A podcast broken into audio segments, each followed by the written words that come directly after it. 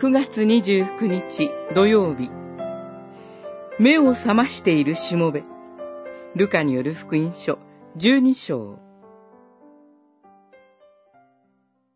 あなた方も用意していなさい。人の子は思いがけない時に来るからである。12章40節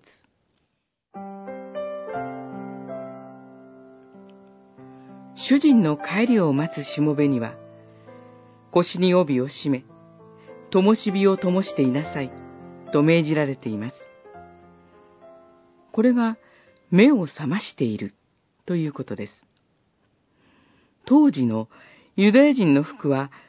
裾の長いものでしたので、活発に動くときには、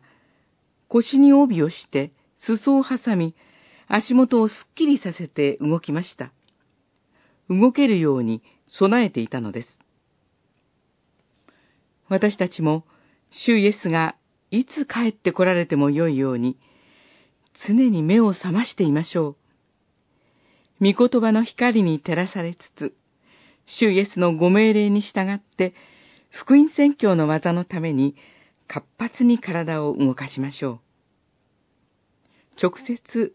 伝道をすることはもちろんのこと。それぞれの仕方で、それぞれの置かれた場所に神の国が来るように使えるということが求められています。それは、改革派協会の創立宣言の主張の第一点である、有心的人生観、世界観が教えていることでもあります。私たちは、どのような場所でも、どのような領域においても、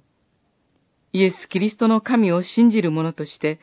そこに神の栄光が現れるように使えることが求められています。それが目を覚まして、腰に帯を締め、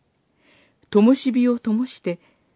主人の帰りを待つしもべの姿なのです。